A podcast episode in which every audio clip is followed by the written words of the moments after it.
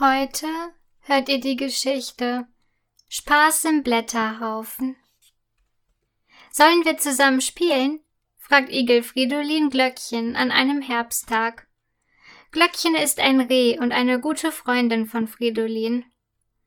Ich habe leider keine Zeit, antwortet Glöckchen. Aber morgen können wir ganz lange zusammen spielen, fügt sie fröhlich hinzu. Dann läuft sie mit großen Sprüngen davon. Fridolin schaut ihr betrübt hinterher. In diesem Moment kommt sein Freund Hase Hopsi vorbeigehoppelt. Sollen wir zusammen spielen? fragt Fridolin ihn. Heute habe ich keine Zeit, aber morgen können wir ganz lange zusammen spielen, antwortet Hopsi und hoppelt eilig davon. Betrübt starrt Fridolin auf dem Boden. Bis morgen dauert es mir aber noch viel zu lange, denkt er. Mir ist so langweilig.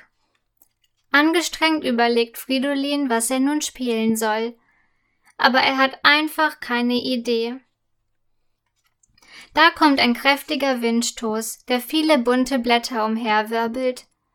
Mit großen Augen schaut Fridolin den Blättern zu, wie sie nach dem Windstoß wieder auf den Boden fallen.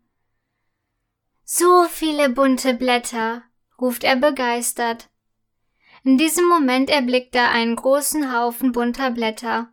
Aufgeregt läuft Fridolin in den Blätterhaufen und tollt fröhlich in den roten, gelben, orangefarbenen Blättern herum.